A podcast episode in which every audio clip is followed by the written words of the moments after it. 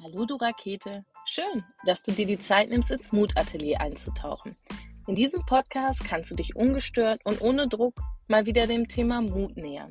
Dich fragen, was bedeutet Mut für dich? Was verbindest du mit mutig sein?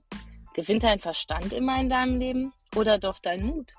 Denn du weißt doch, Mut bedeutet nicht keine Angst zu haben, sondern nur, dass du weißt und darauf vertraust, dass in deinem Leben etwas Größeres auf dich wartet als deine Angst.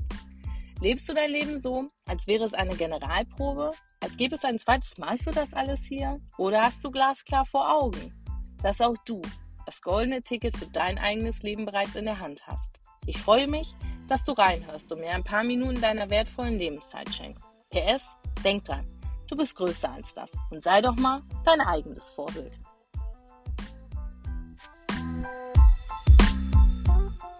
Hallo, Schön, dass du wieder beim Mutwoch mit dabei bist. Du kennst bestimmt Aussagen wie, ja, da hattest du Glück im Leben. Es gibt Menschen, bei denen läuft alles in meiner richtigen Spur. Toll ist auch das Sprichwort, was er oder sie anfasst, wird zu Gold. Aber mutig zu sein hat nichts mit Glück oder Pech zu tun, sondern mit einer Entscheidung. Eine Entscheidung, dass man vertraut und versteht, dass das gewünschte Ergebnis oder Ausmaß nicht instant ersichtlich ist.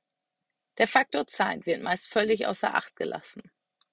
Und dann wird nach sechs, acht oder zwölf Monaten einfach eine tolle Ausrede gefunden. Die basteln wir uns in unserem Kopf zusammen, aus welchen diversen Gründen es ja nicht hätte so sein sollen, und werfen unser Plan über Bord. Ohne Reflexion. Ohne Geduld. Ohne Mehrwert. Es gibt Menschen, die sind der Meinung, wenn sie einmal einen Schritt aus ihrer Komfortzone gemacht haben, sich einmal etwas getraut haben und für eine Millisekunde mutig waren, dass sich direkt alles fundamental verändern wird.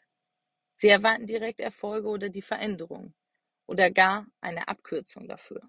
Sie denken, naja gut, ich habe ja jetzt einen Schritt gemacht, wieso werde ich dafür nicht belohnt? Bei allen anderen funktioniert es doch auch so easy. Warum bei mir nicht? Wie ist es bei dir?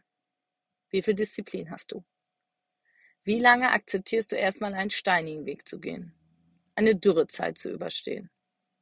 Mehr zu geben, als zurückzubekommen. Reflektiere gerne mal, wann du, dein kritischer Verstand, der dich schon von Weitem anlächelt mit der Botschaft, tja, hab ich's dir doch gesagt, und die gemütliche Komfortzone wieder gemeinsam auf der Couch es sich bequem machen. Bist du bereit, in Vorleistung für dein eigenes Leben zu gehen, ohne direkt Erwartungsanhaltung zu stellen. Bist du bereit, nicht Sätze mit wenn dann immer vorzuschieben und bist du bereit, dich weiterzuentwickeln, zu wachsen und deine Glaubenssätze über dich und dein Leben abzulegen? Die Fragen scheinen dir vielleicht ein bisschen makaber. Vielleicht, weil dein mutiges Ich direkt rebelliert und sagt, ja, natürlich bin ich das. Was fragst du denn so? Und die Rechtfertigung beginnt. Aber ist es wirklich so?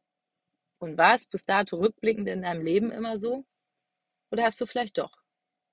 Nachdem du nicht, so schnell wie du wolltest, belohnt wurdest, immer wieder die limitierende Umgebung aufgesucht und Gründe gewusst, wieso es für dich hätte nicht klappen können.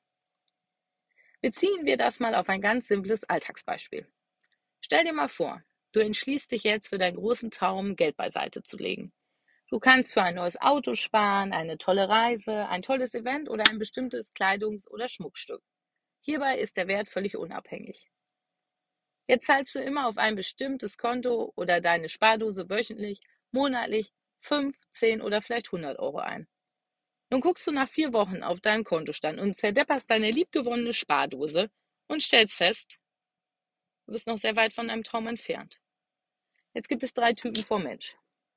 Typ 1 fühlt sich bestätigt und wirft alles über Bord. Typ 2 eröffnet Konto und Spardose B, C und D, bis er bei Z angekommen ist, aber jeweils auch nur für drei, vier, fünf Monate und erwartet Erfolge.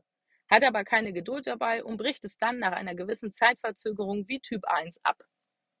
Sie begründen es dann mit, ich war ja einmal mutig, habe mich echt angestrengt, habe echt was verändert. Es hat aber nicht geklappt. Also lasse ich das dezent für meine komplette Zukunft. Typ 3 spart weiterhin. Spiegelt sich immer und immer wieder sein Ziel vor Augen. Reflektiert, von wo er eigentlich gestartet ist und wie weit er schon gekommen ist. Freut sich über seine eigene Entwicklung und verliert nicht den Fokus darauf, aus welchem Grund er eigentlich angefangen hat. Die meisten Menschen verstehen nicht, welche Power zwei, drei, vier oder fünf Jahre haben können. Und du? Wie sehr vertraust du auf deine Fähigkeiten und dein Entwicklungspotenzial? Wie sehr bist du bereit, die Durchstrecke auf dem Weg in dein selbstbestimmtes Leben, welches für dich lebenswert ist, zu gehen?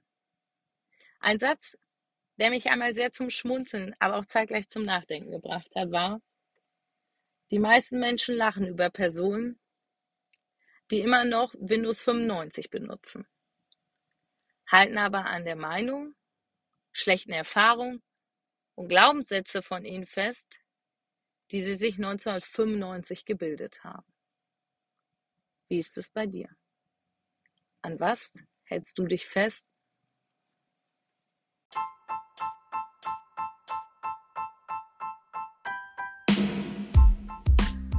ruckzuck sind wir auch schon wieder am Ende dieser Podcast-Folge. Ich freue mich, wenn du einen kleinen Mutimpuls bekommen hast und natürlich, wenn du bei der nächsten Folge wieder reinhören magst. PS, schön, dass es dich gibt und ich glaube an dich.